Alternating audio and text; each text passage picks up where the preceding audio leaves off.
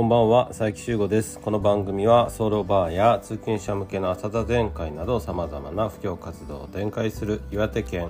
機運寺住職佐々木修吾が、まあ、今気になっていること出来事などを紹介しながら、えー、人生を楽しく生きるコツ目から鱗的な視点を提供する番組です。それではどうぞお楽しみください、えー、2月に入りました、えー、2月というとですねやはり仏教者としては2月15日の涅槃会というのがありますよね、えー、2月15日涅槃会これはお釈迦様が亡くなられた日ということです、えー、まあ、お釈迦様が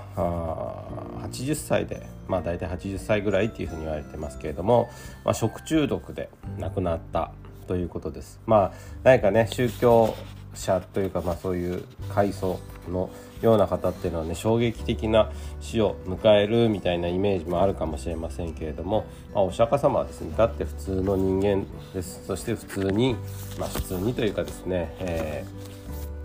ー、食事に当たってしまって、まあ、それが原因で亡くなられたというふうに言われています。えー、お客お釈迦様が亡くなられたこのエピソードの中で、えー、まあ弟子がですねお釈迦様に問い問う聞く、えー、エピソードは私はいつも涅槃の時にはお話ししています、えー、お弟子さんが、えー、お釈迦様が亡くなったら何を頼りに生きていけばいいのですか？というふうに聞きました。お釈迦様はその時に自頭明法頭明というふうにお答えになったという話があります。自頭明というのは自らをよりどころにして生きなさい。そして法頭明法、まあ、仏教ですねをよりどころにして生きなさいというふうに説いたと言われています、えー、この順番が私非常に重要だと思っていてまず最初に自頭明そして次に法頭明です、えー、まず自らをよりどころにしなさいというのがお釈迦様の教え。そしてその後に仏教をよりどころにしていきなさいというふうに説いたというふうに私は考えています。まあ、自らをよりどころにしろというのは、まあ、自分の価値観であったり、まあ、内発性というふうに私はよく言うんですけれども内から湧き上がる力そういったものをまずしっかり見つめそしてそれをまず頼りにしないといけないというふうに私も思いますそれがどうしても揺らいでしまっていたり悩んでしまうという時には法灯明法をよりどころにしていきということが必要かもしれません。まあ、この法今で言えばルールとか法律とか道徳といったものかもしれません。まあ、もっと言えばですねこういったものを普段からですね盲目的に信じてしまっている人というのは非常に多いんですね。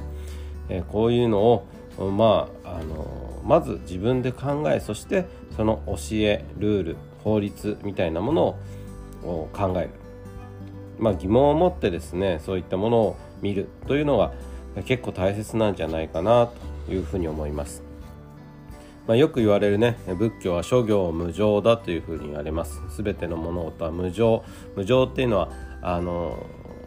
なんだろうな常でないということです。変わらないものはありませんということです。いつも移り変わっている。それはルール法律言葉もそうです。どうしても今の人はルールや言葉法律みたいなものを大切にしますしそれはもちろん大切なんですけれどもまずは自頭明自らを信じる。そういったことが大切だと思います。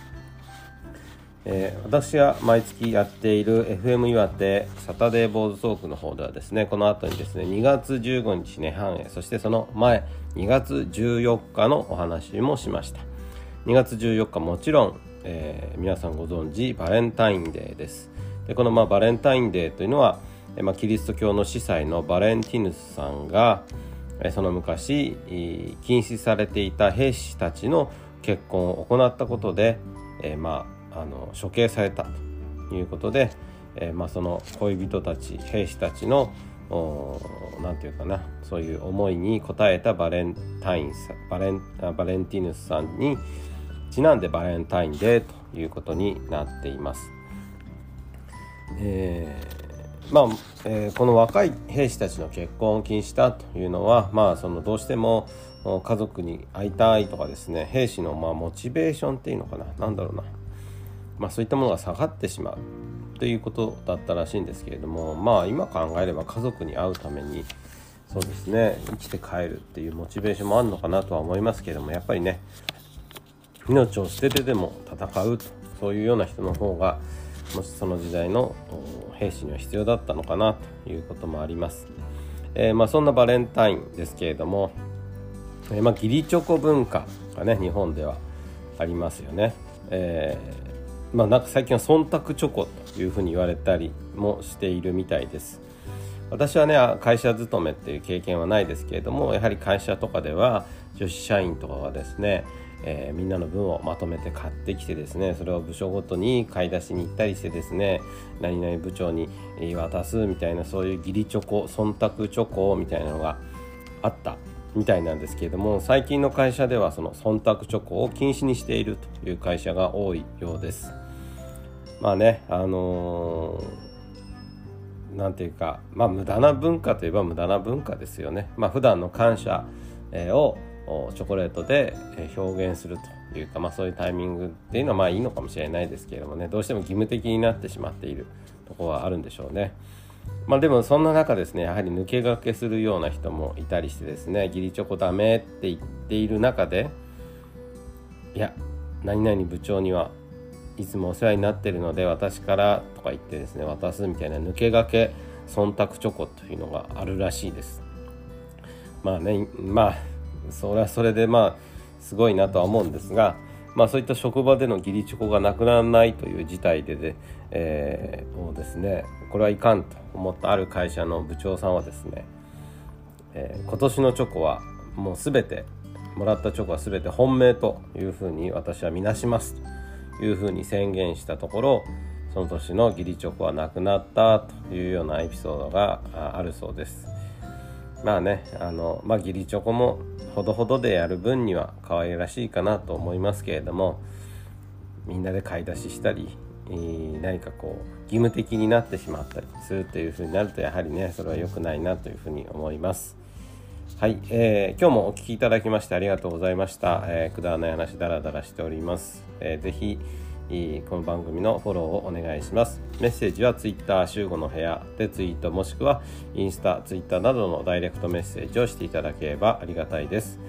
今日はお聴きいただきましてありがとうございました。またお会いしましょう。さようなら。